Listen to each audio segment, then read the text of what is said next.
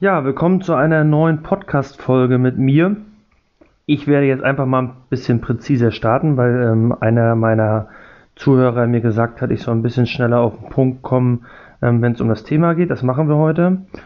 Wir werden heute reden über das Thema Instandhaltungsrücklage ähm, im Zusammenhang mit der Grunderwerbsteuer. Das heißt, ähm, wir werden mal das neuerliche Urteil dazu auseinandernehmen ähm, und gucken, was sich im Zweifel für euch äh, geändert hat. Ja, es hat sich für euch was geändert. Es geht leider ein bisschen in die falsche Richtung, aber dazu in der heutigen Folge dann mehr. Anfang Januar ähm, kam ein Urteil raus, ähm, beziehungsweise wurde ein Urteil veröffentlicht des Bundesfinanzhofs. Also sprich, wir reden hier schon über höchstrichterliche Rechtsprechung. Ähm, das Urteil selber ist aus dem September, also das kommt dann immer ein bisschen zeitversetzt in die Veröffentlichung. Und das wurde dann am 21.01. veröffentlicht. Das habe ich dann auch, glaube ich, am gleichen Tag äh, in den in den großen gängigen äh, Immobilieninvestorforen geteilt. Und dann gab es auch schon die ersten Diskussionen, ähm, auf die ich heute auch mal so ein bisschen noch eingehen möchte.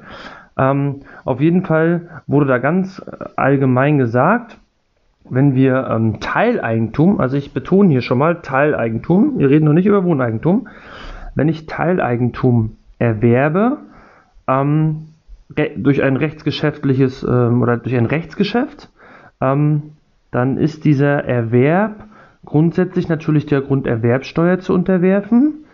Und wenn im Kaufpreis auch irgendwo ein Anteil enthalten ist für eine anteilige Instandhaltungsrücklage, dann ähm, unterliegt dieser Teil des Kaufpreises trotzdem der Grunderwerbsteuer. Ja, und das war bisher ähm, anders, beziehungsweise haben es die Steuerpflichtigen anders gemacht und die, die meisten Finanzämter, zumindest so, wo ich das mitbekommen habe, sind da auch mitgegangen. Ähm, ja, und das äh, wird sich jetzt zukünftig ähm, gegebenenfalls ähm, ändern. Was heißt gegebenenfalls? Das wird sich endlich ändern. Wenn sich die Finanzämter an diese neuerliche Rechtsprechung halten, dann werden wir ähm, unsere Bemessungsgrundlage für die Grunderwerbsteuer nicht mehr um die anteilige Instandhaltungsrücklage äh, mindern können. Ja, ich habe ja gesagt, die Betonung in dem Urteil lag auf Teileigentum. Ähm, Trotzdem bin ich der Meinung, dass dieses Urteil eigentlich auch für Wohneigentum gelten muss. Warum ist das so? Naja, wenn ihr euch mal das Urteil genau durchlest, beziehungsweise Literatur dazu gibt es ja noch nicht. Ähm, so die, die, die typischen ähm, Literaturanbieter, sage ich mal, die dazu was schreiben, haben sich auch noch nicht wirklich groß geäußert. Weiß ich hier, Haufe, NWB, ähm, weiß ich, wie sie alle heißen. Ähm, dazu gibt es noch nicht, nicht irgendwie irgendwo ähm, aktuell ähm, einen größeren Aufsatz, wo man sich vielleicht mit dem Thema auseinandersetzt. Vielleicht kommt das auch noch. Ich habe jetzt auch schon drauf gewartet, habe eigentlich gedacht, dass zumindest der NWB-Verlag sich dazu ein bisschen ähm, ähm, detaillierter schon mal äußert und darum habe ich auch die Folge so ein bisschen nach hinten geschoben. Da jetzt da aber nichts weiter kam, ähm, vielleicht kommt da auch nicht mehr groß was, weil am Ende war das Urteil aus meiner Sicht ja auch relativ eindeutig. Ähm, aber wenn man mal das Urteil genau liest, dann wird immer wieder mit dem Wohnungseigentümergesetz ähm, argumentiert und auch das Wort Wohneigentum ähm, irgendwie wieder in den Kontext gebracht. Darum bin ich eigentlich der Meinung, dass das ähm, dieses Urteil sowohl bei Wohneigentum als auch bei Teileigentum gilt, auch wenn im Urteil explizit es um einen Fall des Teileigentums ging. Ähm, das kann man natürlich auch anders sehen, dazu werde ich später nochmal was sagen. Also nochmal merken, bisher war es so, man hat einen Kaufpreis bezahlt. Ich nehme mal ein Beispiel, der Kaufpreis waren 100.000 Euro zum Beispiel für eine, eine, Eigentumswohnung. Also ich nehme jetzt auch explizit das Beispiel für Wohneigentum, weil ich ja die Auffassung vertrete, dass das wahrscheinlich für Wohneigentum auch gelten wird. Ähm, und wir haben jetzt 100.000 Euro bezahlt und ähm, die Instandhaltungsrücklage der kompletten Gemeinschaft äh, hatte einen Betrag X und mein Miteigentumsanteil daran waren zum Beispiel 5.000 Euro. Ja, dann hat man das bisher so gemacht, dass man den 100.000 Euro Kaufpreis gemindert hat um die 5.000 Euro mein Anteil Instandhaltungsrücklage und dann nur noch auf 95.000 Euro Grunderwerbsteuer gezahlt hat. Und da war es in der Vergangenheit so, dass Finanzämter ähm, das äh, anerkannt haben. Manche Finanzämter haben in der Vergangenheit das nur noch anerkannt, wenn man die Instandhaltungsrücklage im Kaufvertrag ähm, explizit ausgewiesen hat, entweder als Betrag zum Tag X, was immer schwierig ist, weil ja natürlich ähm, es gilt ja immer der Tag, der des Übergangs Nutzen und Lasten. Den Betrag, wie hoch da die Instandhaltungsrücklage gemessen an meinem Anteil ist, kenne ich ja gar nicht in dem Moment, wo ich beim Notar den Vertrag unterschreibe. Weil zwischen dem Tag des Unterschreibens und der Tag des Übergangsnutzen und Lasten können ja noch Wochen oder Monate vergehen. Ähm, dahergehend hat man dann oftmals in den Notarvertrag einfach reingeschrieben, ähm, zum Beispiel den Wert vom letzten 31.12. Ähm, oder man hat nur gesagt, dass der erstmal geschätzt ist und dass der dann im Rahmen der ähm, Grunderwerbsteuerfestsetzung ähm, dann nochmal exakt nachgereicht wird, ähm, beziehungsweise ähm, manche haben auch einfach nur reingeschrieben, dass im, in den Kaufpreis von 100.000 Euro ist der ähm, ist ein äh, anteiliger Betrag für die ähm, für die Instandhaltungsrücklage berücksichtigt ähm, und dieser wird nachgereicht oder so. Also, aber viele Finanzämter haben halt darauf Wert gelegt, dass grundsätzlich im Rahmen des Notarvertrags schon festgelegt wurde, dass im Kaufpreis auch äh, eine Instandhaltungsrücklage berücksichtigt ist. Ich meine, grundsätzlich kann man natürlich jetzt auf diesen Passus fast verzichten, zumindest wenn wir jetzt mal an die Grunderwerbsteuer denken.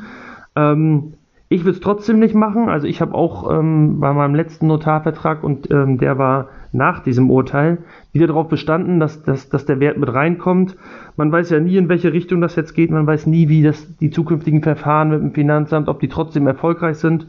Es gibt ja noch so ein paar Argumentationswege, auf die ich später noch eingehen werde ähm, wie man es vielleicht versuchen könnte, trotzdem durchzukriegen. Und außerdem hat das ja im Zweifel auch Auswirkungen auf die Ertragssteuer. Auch da werde ich später nochmal drauf eingehen. Also ganz wichtig ist aber jetzt das Urteil selber, sagt erstmal, wenn ihr Teileigentum erwerbt, ähm, dann dürft ihr euren Kaufpreis nicht mehr um die anteilige Instandhaltungsrücklage mindern. Ähm, das heißt, ihr müsst auf alles Grunderwerbsteuer zahlen.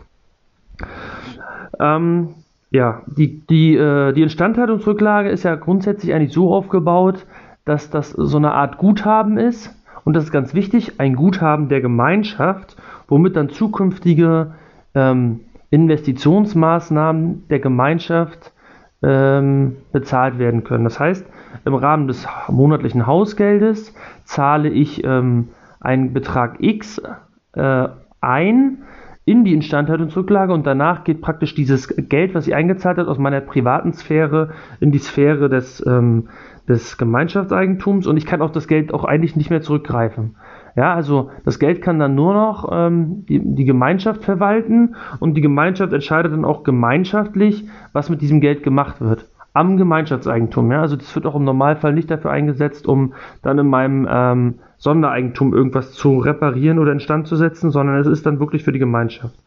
Ja, aber so ist auch das Urteil am Ende aufgebaut, ja, dass man sagt, ähm, nein, ähm, das Geld, was du hier einzahlst, ähm, ist weg, es ist da nicht dein. Das heißt, du kannst auch dieses, dieses bisher eingezahlte Geld auf die Instandhaltungsrücklage gar nicht weiter veräußern im Rahmen ähm, des ähm, ja, im Rahmen des Verkaufsprozesses an den Käufer kannst du nicht separat das Geld an den Verkäufer, äh, an den Käufer, ähm, ähm, ich nenne das mal in Anführungsstrichen, verkaufen.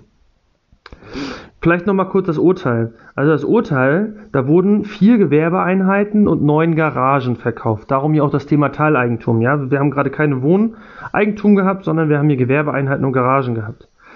Ähm, in dem Urteil war sogar ein, ähm, in dem Kaufvertrag selber, äh, der sich, also das Urteil bezieht sich ja auch auf einen Kaufvorgang und in dem Kaufvertrag selber ähm, wurde explizit auch auf den Übergang dieser Gelder hingewiesen.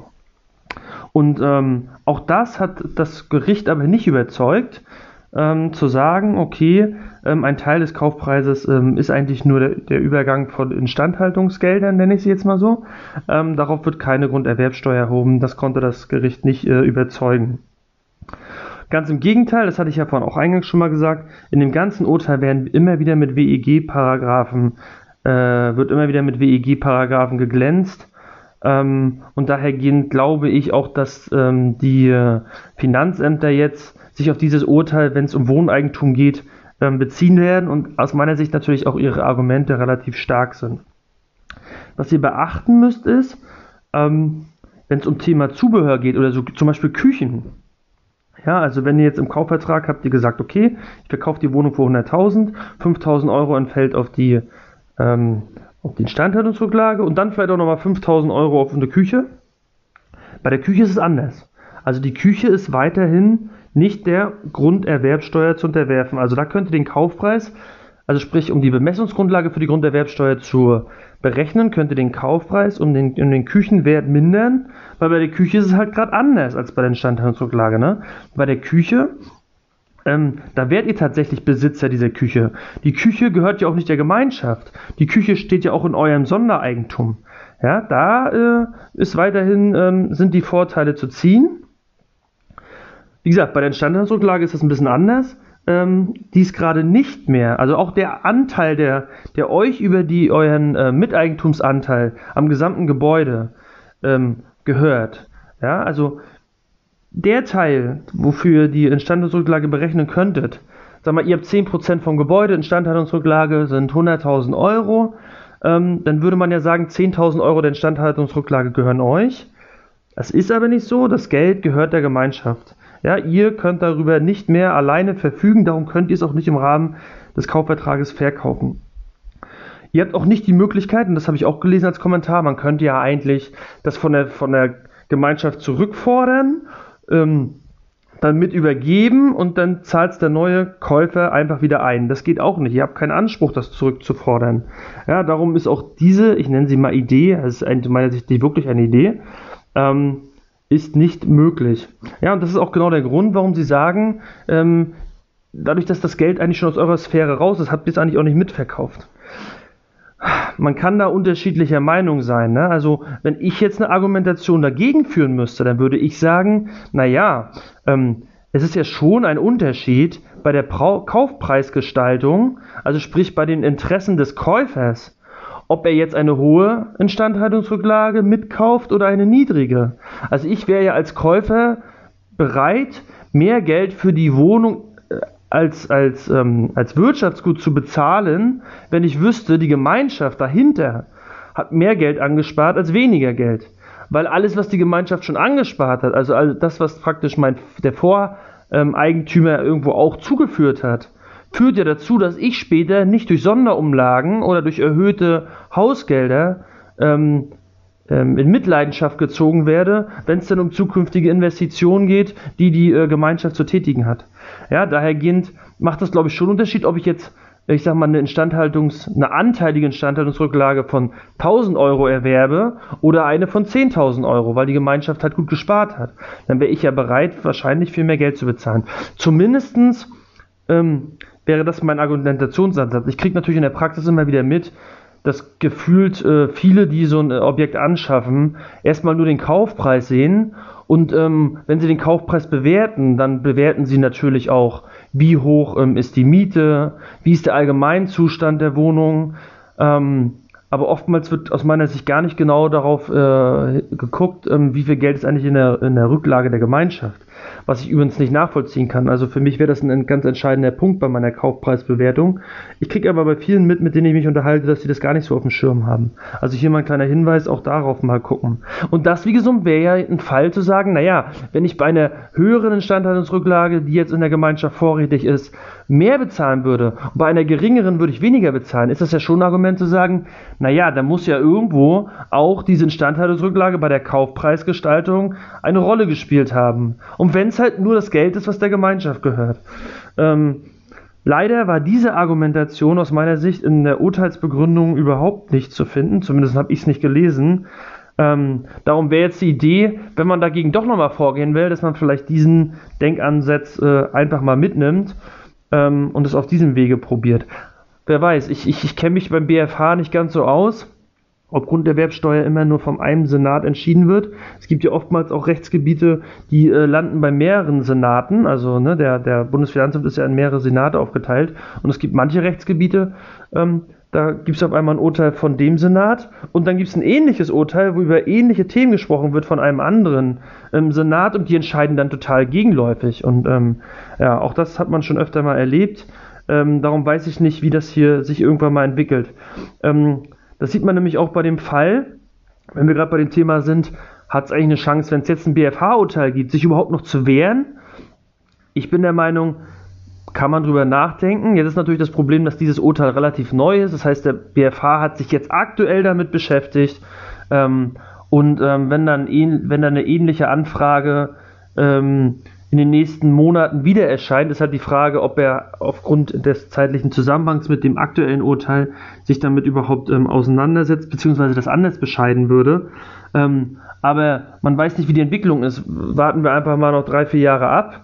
Im Zweifel sitzt da am Ende wieder eine, eine, sitzen da wieder andere Richter, die darüber entscheiden. Und jeder Richter ist ja in seiner Entscheidung irgendwo frei. Das heißt, da muss man mal gucken, wie das äh, sich entsprechend entwickelt. Und wie gesagt, dann kann man ja dieses Argument, was ich gerade genannt habe, kaufe ich, kaufe ich eine hohe Rücklage mit oder eine niedrige? Wie hat sich das auf meine Kaufpreisentscheidung ähm, oder auf meinem Kaufpreisangebot ausgewirkt? Irgendwo schon mal mit als Argument mit in die Waagschale werfen.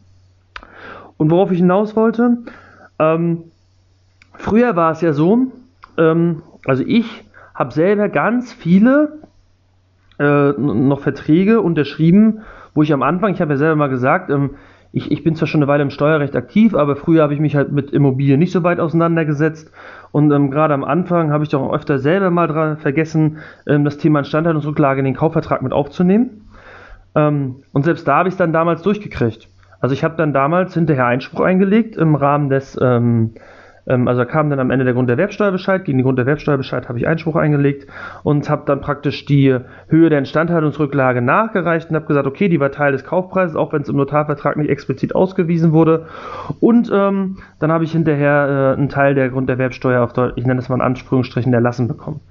Ne? Und ähm, da war mein Finanzamt aus meiner Sicht relativ kulant. Ich weiß, dass es Finanzämter in an, also in, teilweise auch in anderen Bundesländern gab, die gesagt haben, nein, du musst es zumindest explizit im Vertrag mit aufnehmen, dass äh, im Teil des Kaufpreises auch ein Anteil, äh, anteilige Grund, äh, Instandhaltungsrücklage enthalten ist. Wenn das nicht der Fall ist, kriegst du das nicht mit durch. Ähm, und das zum Beispiel ähm, hat zum Beispiel die, der BFH, also der Bundesfinanzhof, früher auch mal äh, höchstrichterlich entschieden, dass er gesagt hat, ähm, es sollte im Kaufvertrag ein expliziter Aufweis, ähm, Ausweis der Instandhaltungsrücklage erfolgen, zumindest entweder als, als, als Wert oder zumindest als Hinweis, dass das enthalten ist und dann nachgereicht wird, wie auch immer.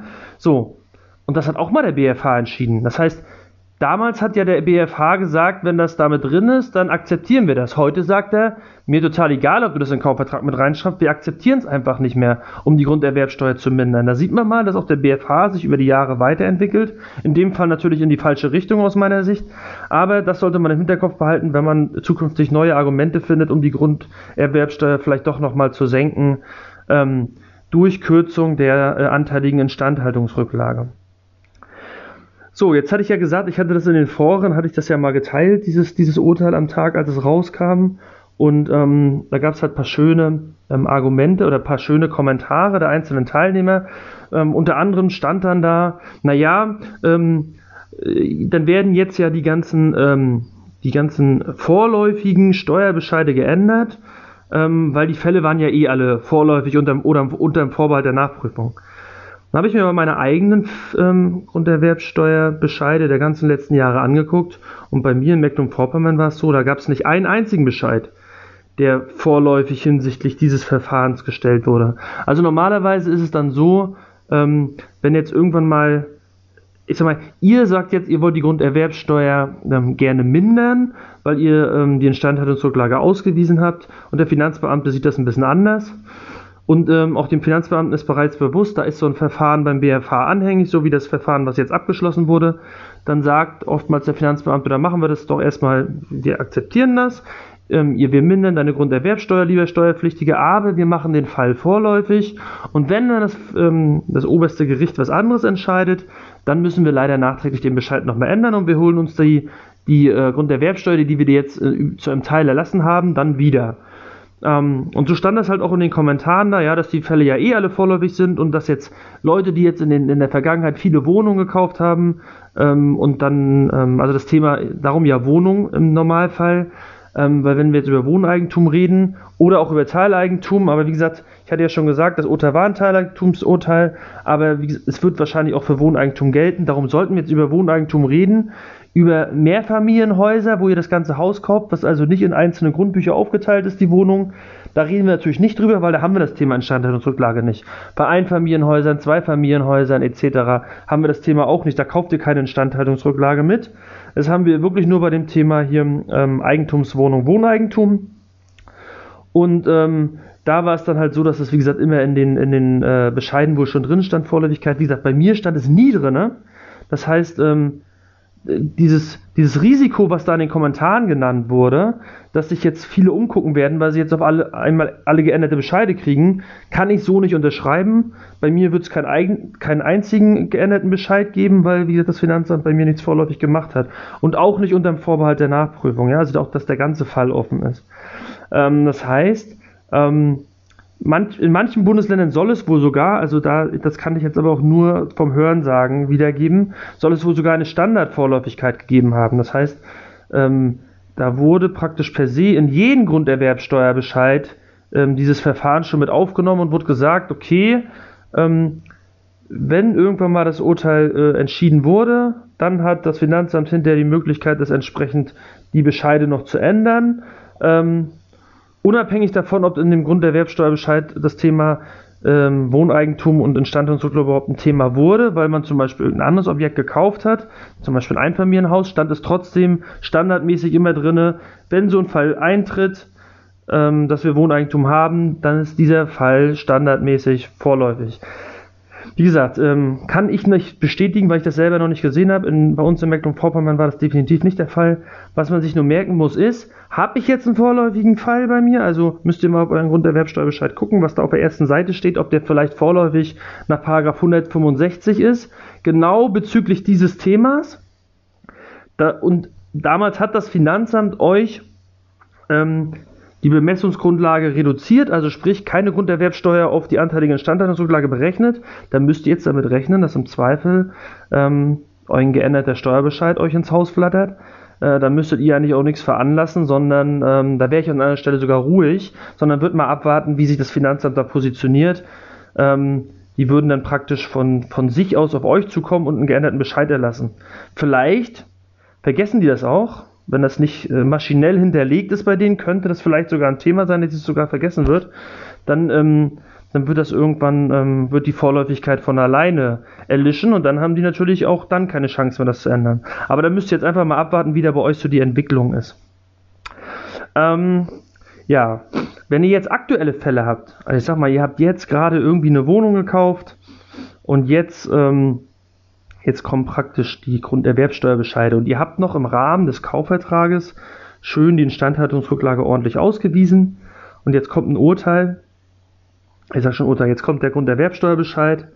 Da müsst ihr jetzt mal gucken, was da überhaupt draufsteht. Ja, also, ähm, wenn da jetzt zum Beispiel draufstehen würde, ähm, dass ihr auf die Grund, äh, dass ihr auf den gesamten Kaufpreis, na, außer ihr habt jetzt noch eine Küche mit drin, darauf zahlt ihr natürlich nicht, aber wenn wir jetzt keine Küche haben, sondern wir haben wirklich nur Kaufpreis für Grund und Boden, Gebäude und äh, Instandhaltungsrücklage und ihr zahlt auf alles die Grunderwerbsteuer, dann müsst ihr halt überlegen, ob es jetzt Sinn macht, noch einen Einspruch einzulegen. Dann könnt ihr nämlich damit rechnen, dass das Finanzamt als Gegenargument das aktuelle Urteil rausholt.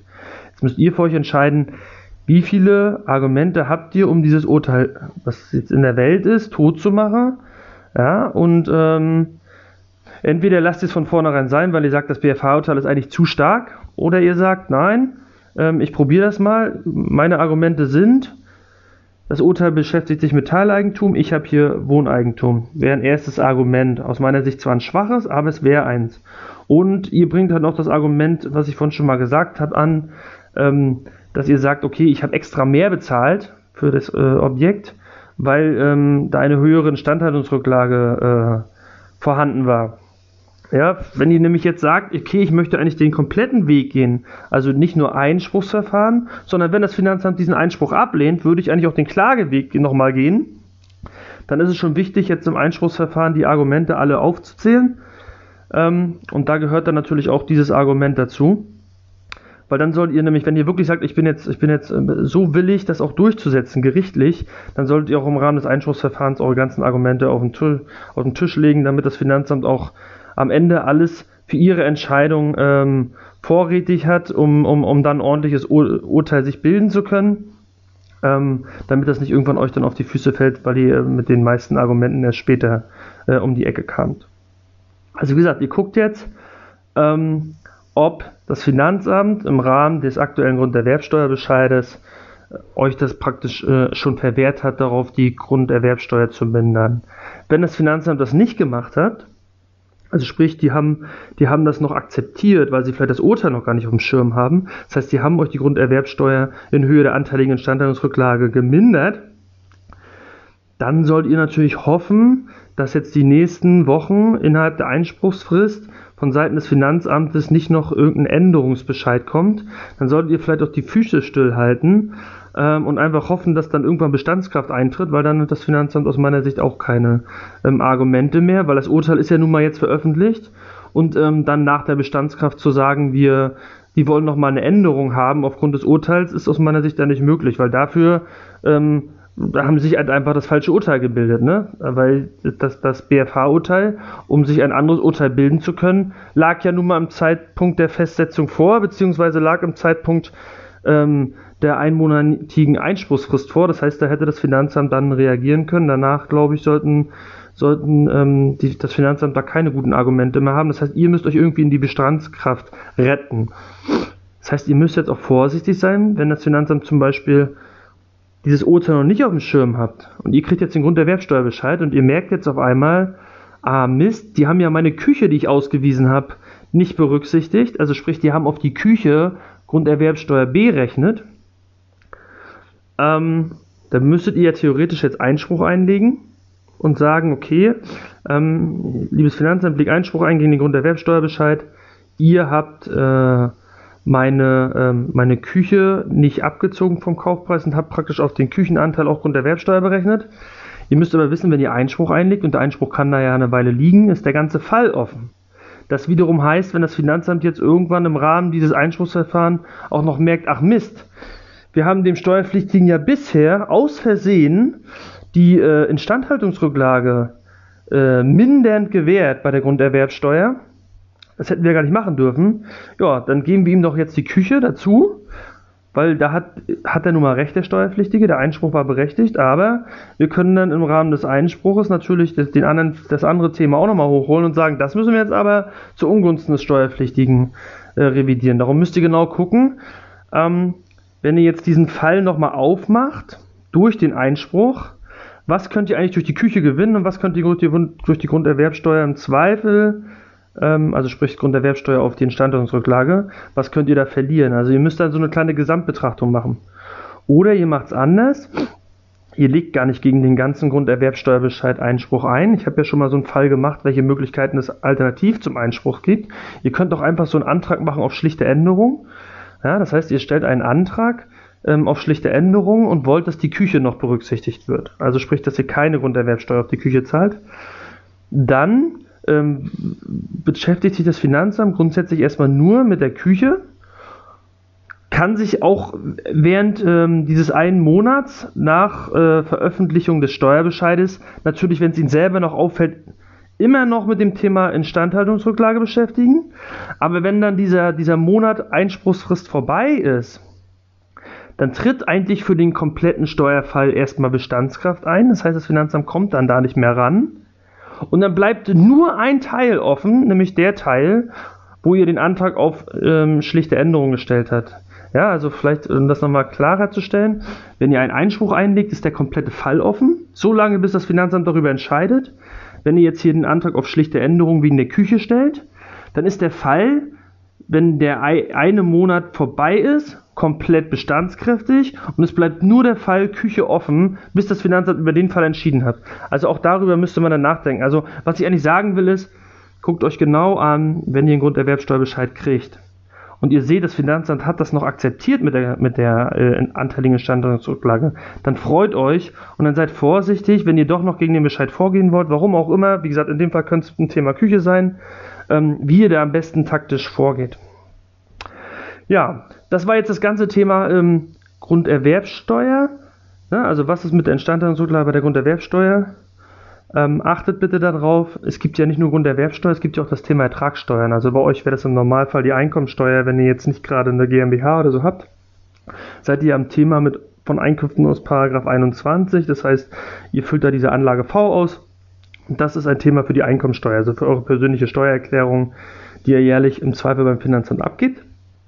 Und ähm, da ist das Thema, weiterhin natürlich Instandhaltungsrücklagen auch noch ein Thema. Also dieses Urteil beschäftigt sich jetzt ausschließlich mit dem Thema Grunderwerbsteuer.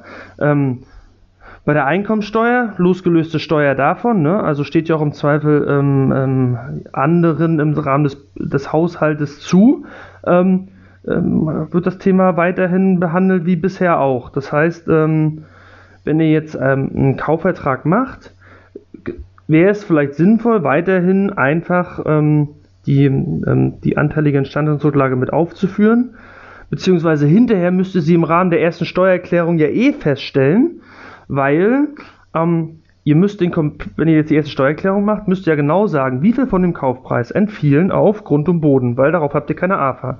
Wie viel vom Kaufpreis entfielen auf ähm, den Gebäudeanteil, darauf kriegt ihr dann ja 2 oder 2,5 Prozent AFA im Normalfall. Ähm, wie viel entfielen zum Beispiel Küchen?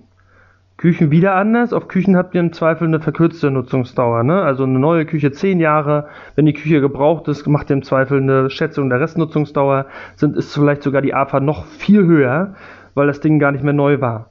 So, und Instandhaltungsrücklage müsst ihr auch separat darstellen. Die müsst ihr sowieso jedes Jahr separat darstellen. Ja, dazu habe ich ja schon mal eine eigene Folge gemacht. Ähm, und jetzt ganz wichtig, darauf, also auf die anteilige Instandhaltungsrücklage, kriegt ihr natürlich auch keine AFA. Darauf kriegt ihr gar nichts. Ja? Also darauf kriegt ihr im Zweifel irgendwann mal sofort Kosten, wenn die Instandhaltungsrücklage dann für irgendeine Maßnahme auch genutzt wird. Ja, weil die Instandhaltungsrücklage äh, wirkt sich ja steuerlich grundsätzlich immer nur dann aus, wenn sie in Anspruch genommen wird. Das heißt, der Erwerb, beziehungsweise wenn jetzt von jemand anderes praktisch die Instandhaltungsrücklage mitkauft, beziehungsweise die monatliche Zuführung übers Hausgeld ist erstmal steuerlich überhaupt nichts. Also in eurer Cashflow-Betrachtung natürlich schon, aber in eurer steuerlichen Überschussbetrachtung erstmal nichts. Da zählt immer nur die Entnahme. Wenn also praktisch tatsächlich investiert wird, dann könnt ihr die, die entsprechenden Kosten dann absetzen. Ähm, und dahergehend wird das Thema Instandhaltungsrücklage weiterhin natürlich trotzdem ein Thema sein. Auch vielleicht schon im Notarvertrag. Obwohl es jetzt natürlich fraglich ist, ob man das wirklich jetzt noch wenn man sich nur auf die äh, Ertragssteuer bezieht, ob man es wirklich mit reinschreiben muss oder ob es dann vielleicht auch einfach reicht, äh, das im Rahmen der ersten Steuererklärung entsprechend darzustellen. Das muss jeder so ein bisschen für sich selber entscheiden. Ähm, was ganz lustig war, ist, ähm, in diesen Kommentaren ähm, hat auch ein Kandidat, ähm, der übrigens selber auch Steuerberater ist, ähm, eine ganz schöne Idee gebracht. Der hat gesagt, naja, wenn wir jetzt mal die Begründung des BFHs sehen, hier zur Grunderwerbsteuer. Ja? Also es war ein Grunderwerbsteuerurteil, das muss ich nochmal klarstellen. Aber er möchte jetzt gerne diese Begründung auch für die Ertragssteuer nutzen. Da ist immer die Frage, inwieweit das geht, weil das zwei verschiedene Steuerarten sind und die voneinander losgelöst sind. Aber die Idee selber fand ich gut. Er sagt nämlich, naja, wenn ich monatlich übers Hausgeld die äh, Instandhaltungsrücklage ja bedienen muss und sie dann aus dem Privaten in den in den Bereich des Gemeinschaftseigentums wechselt und ich danach keine Macht mehr darüber habe, sie zurückzukriegen, äh, beziehungsweise alleine entscheiden zu können, was mit dem Geld passiert. Das ist dann ja irgendwo eine Gemeinschaftsentscheidung über gewisse ähm, Mehrheitsregelungen.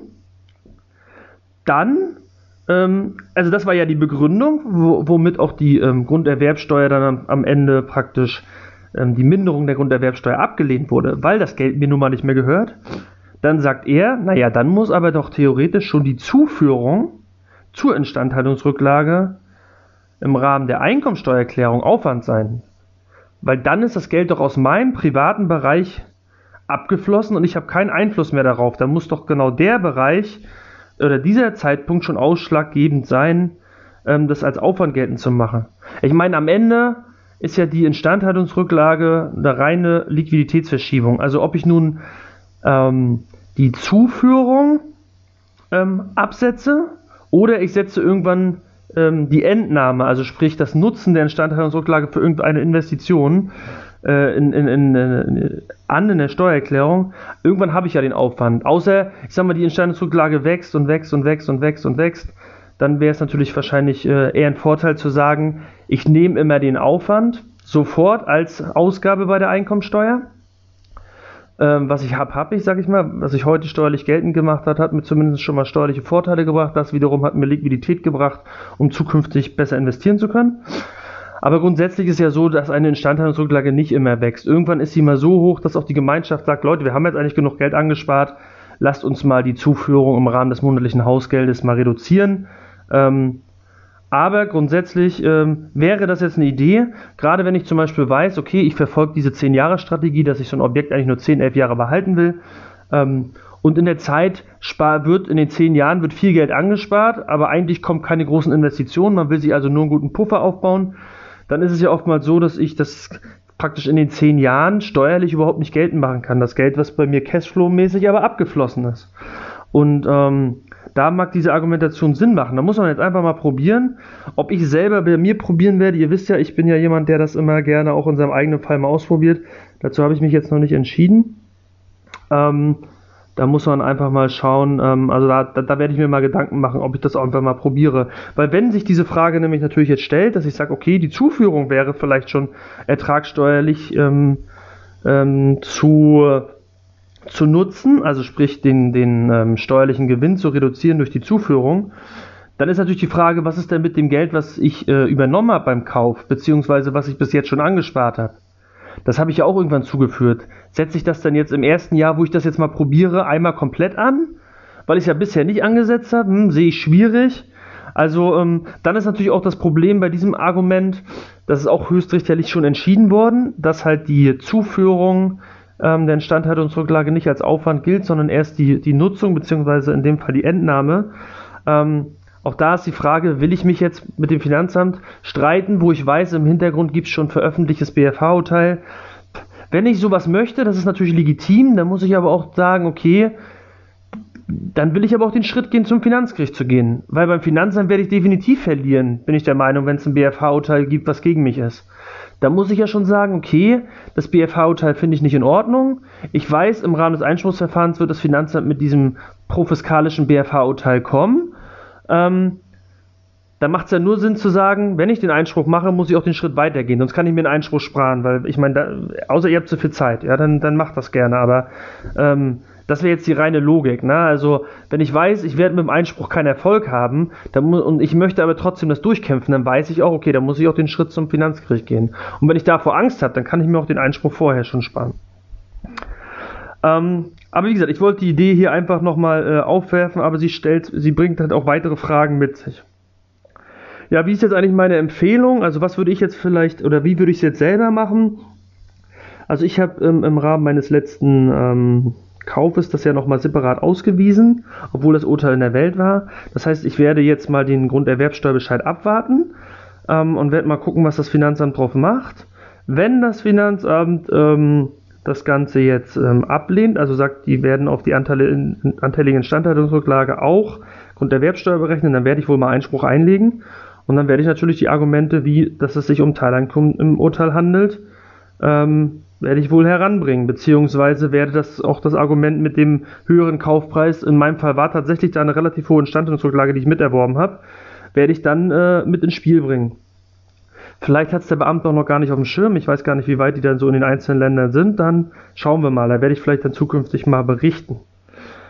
Ganz wichtig, das hatte ich zwar zwischendurch schon mal gesagt, aber auch hier möchte ich nochmal klarstellen, ertragssteuerlich ist alles anders. Ja, das müsst ihr euch wirklich merken. Also wir haben hier wirklich über Grunderwerbsteuer geredet. Bei Ertragssteuer hat die Instandhaltungsrücklage äh, weiterhin Gewicht. Ja, also da gibt es noch kein Urteil, wo jetzt gesagt wird, bei der Ertragssteuer ist das ganze ja auch aus unserer Sphäre. Ich meine, wenn das, wenn das Urteil so wäre, ne, also wenn jetzt ein Urteil vom Finanzamt, äh, vom, vom BFH kommt, dass man es irgendwie dann äh, genauso auch bei den Ertragssteuern, also sprich bei der Einkommensteuer sehen würde, dass das Ganze aus der privaten Sphäre rausrutscht, dann muss man ja so fairerweise auch den Weg nehmen, wie unser Kommentar, den wir hier im Forum hatten von meinem Steuerberaterkollegen, dass dann der Aufwand so eigentlich schon da ist in dem Moment, wo, ich, wo, wo das bei mir vom Bankkonto abfließt und ich der Gemeinschaftszulage ähm, zuführe. Und ähm, das gibt es jetzt aber noch nicht. Also ertragssteuerlich äh, würde ich jetzt alles machen wie bisher. Das heißt am Ende wie ich bei unserem Fall schon gesagt hatte, ihr nehmt den Kaufpreis, rechnet Grund und Boden raus, rechnet ähm, ähm, den Gebäudeanteil raus, im Zweifel auch die Küchen raus und ähm, dann bleibt am Ende ja praktisch noch der Wert übrig für die Instandhaltungsrücklage. Ähm, der sollte natürlich auch passen zu den letzten Abrechnungen, ne? gleicht den ab Und dann ganz wichtig, ihr kriegt auf diese Instandhaltungsrücklage keine AFA. Ihr kriegt, ähm, ihr kriegt auch, sag ich mal, auf eurem, ähm, wenn ihr das jetzt zum Beispiel vergessen würdet mit der Instandhaltungsrücklage und ihr würdet das ganze Jahr dann, würdet ihr dann ja logischerweise dem Grund- und Bodenanteil und dem Gebäudeanteil mehr zuschlagen, wenn ihr jetzt die Instandhaltungsrücklage vergesst, ne? Weil logischerweise irgendwo muss das Geld ja vom Kaufpreis hin. Dann hättet ihr natürlich auch einen höheren Gebäudeanteil, logischerweise auch einen etwas höheren Grund- und Bodenanteil, aber auch einen höheren Gebäudeanteil. Ähm, und wenn ihr jetzt an diese 15%-Grenze denkt bei Modernisierung, dann wäre die 15%-Grenze natürlich höher, wenn ihr die Instandhaltungsrücklage vergesst. Das heißt, ihr müsst auf dem Schirm haben, dass im Zweifel, ähm, ich sag mal, was will ich jetzt eigentlich erklären? Ihr habt die, ihr macht einen Kaufvertrag. Und ähm, ihr teilt jetzt auf, Konto Boden und Gebäude. Mehr habt ihr nicht. Küchen lassen wir außen vor, macht die Sache zu kompliziert. Und ihr vergesst komplett die Instandhaltungsrücklage. Und jetzt teilt ihr im Rahmen der Steuererklärung ähm, euren Kaufpreis auf auf Grund und Boden und Gebäude. Vergesst immer noch die Instandhaltungsrücklage. So, und jetzt habt ihr einen Gebäudeanteil und jetzt investiert ihr schön. Und äh, sagt, okay, wir sind knapp unter 15%, alles safe, Puh, Glück gehabt. Und jetzt kommt das Finanzamt um die Ecke und sagt, nee, nee, Meister, im Rahmen des Kaufpreises war ja auch enthalten die anteilige Instandhaltungsrücklage, weil, ich hatte ja gesagt, ertragssteuerlich sieht man es ja immer noch so, wie man es eigentlich früher auch bei der Grunderwerbsteuer gesehen hat. Und jetzt würde man ja einen Teil dieser festgestellten Instandhaltungsrücklage jetzt dem Grund und Boden wegnehmen und dem Gebäude wegnehmen. Dadurch reduziert sich aber auch eure 15%-Grenze. Das wiederum heißt, dass ihr im Zweifel die 15%-Grenze, die ihr bisher berechnet habt, die ja falsch war, jetzt auf einmal knackt. Ne? Und ähm, auch das müsst ihr auf dem Schirm haben. Wie kriegt das Finanzamt das mit? Naja, diese, ihr müsst ja irgendwie diese anteilige äh, Instandhaltungsrücklage, die müsst ihr ja sowieso im Rahmen der jeweiligen Steuererklärung darstellen, weil ihr müsst ja ähm, genau erklären, ähm, ähm, wie sich die Instandhaltungsrücklage entwickelt hat. Ne? Weil ihr müsst ja sagen, okay, das war mein Anfangsbestand, woraus kommt der? Okay, der kommt aus dem ursprünglichen Kaufpreis. So, und dann habt ihr die Zuführung und die Abführung. Ja? Und das müsst ihr eigentlich ordentlich im Rahmen der Steuererklärung darstellen. Da wird es dem Finanzamt eigentlich auffallen. Also habt das bitte auf dem Schirm. Nicht, dass ihr eure 15% zu knapp kalkuliert und euch genau so ein Fehler das am Ende zerschießt. Also wie gesagt, bei Ertragssteuer gilt noch das, die alte und aus meiner Sicht auch richtige Regelung. Wo gilt das noch? Naja, beim Paragraph 23, also sprich Verkauf im Privatvermögen von Wohnungen zum Beispiel innerhalb von 10 Jahren. Ähm, weil es könnte ja sein, ihr kauft eine Wohnung für 100.000 ein und ihr verkauft sie für 200.000. Dann habt ihr per se erstmal 100.000, das haben wir ganz einfach gesagt, ihr verkauft relativ schnell weiter, aber ihr seid nicht im gewerblichen Grundstückshandel. Ein ganz normaler klassischer Fall, irgendwie Paragraph 23 erklärt. Ähm, habt jetzt einmal ganz grob gesagt 100.000 Gewinn. Jetzt müsstet ihr ja 100.000 versteuern. Wenn aber, die, wenn aber ein Teil dieser Wertsteigerung daraus resultiert, dass ihr zum Beispiel beim Einkauf eine Instandhaltungsrücklage von 5000 Euro gekauft habt und beim Verkauf ist die Instandhaltungsrücklage vielleicht schon 7000. Weil immer schön zugeführt wurde übers Hausgeld, aber es wurde halt nichts entnommen, weil einfach im Haus nichts nötig war zum Entnehmen. Also es waren keine Investitionen am Gemeinschaftseigentum möglich. Dann sind ja ein Teil von diesen, ähm, von diesen 100.000 Gewinnen entfallen in Höhe von 2000 Euro nur auf die Erhöhung der Instandhaltungsrücklage. Auf diese 2000 Euro müsst ihr aber kein 23er versteuern. Also das ist eine Wertsteigerung, ähm, die kein echter Gewinn im Sinne des Steuerrechts sind. Ja, auch das sollte man auf dem Schirm haben, ähm, wenn man über die Instandhaltungsrücklage und über den 23 nachdenkt. So, ich sehe gerade, wir gehen hier auf die 44 Minuten zu. Ich hätte jetzt doch nicht gedacht, dass ich so lange rede. Ich hoffe, ich habe mich ausführlich mit dem Urteil mal auseinandergesetzt und ähm, euch wieder ein bisschen weiterhelfen können. Und dann freue ich mich auf die nächste Folge. Ach ja, kleiner Hinweis hier. Kann sein, dass ich jetzt nur noch äh, die nächsten paar Wochen eine Folge die Woche schaffe. Ähm, wir sind jetzt ja gerade so ein bisschen in der Hauptphase, äh, ähm, ja, Hauptjahresabschlussphase bei meinem, bei mir selber, bei mir auf Arbeit. Ähm, und da äh, ist mein Arbeitstag immer gefühlt ein bisschen länger als sonst. Ähm, und da fehlt mir dann oftmals am Wochenende und abends der Nerv, hier noch äh, riesig Folgen aufzunehmen. Entschuldigt mich das schon mal. Ähm, ich werde mich dann gegen Ende März hoffentlich wieder bessern und jetzt zumindest versuchen, jeden Mo jede Woche eine Folge aufzunehmen. Ja, danke, dass ihr mir zuhört und bis bald.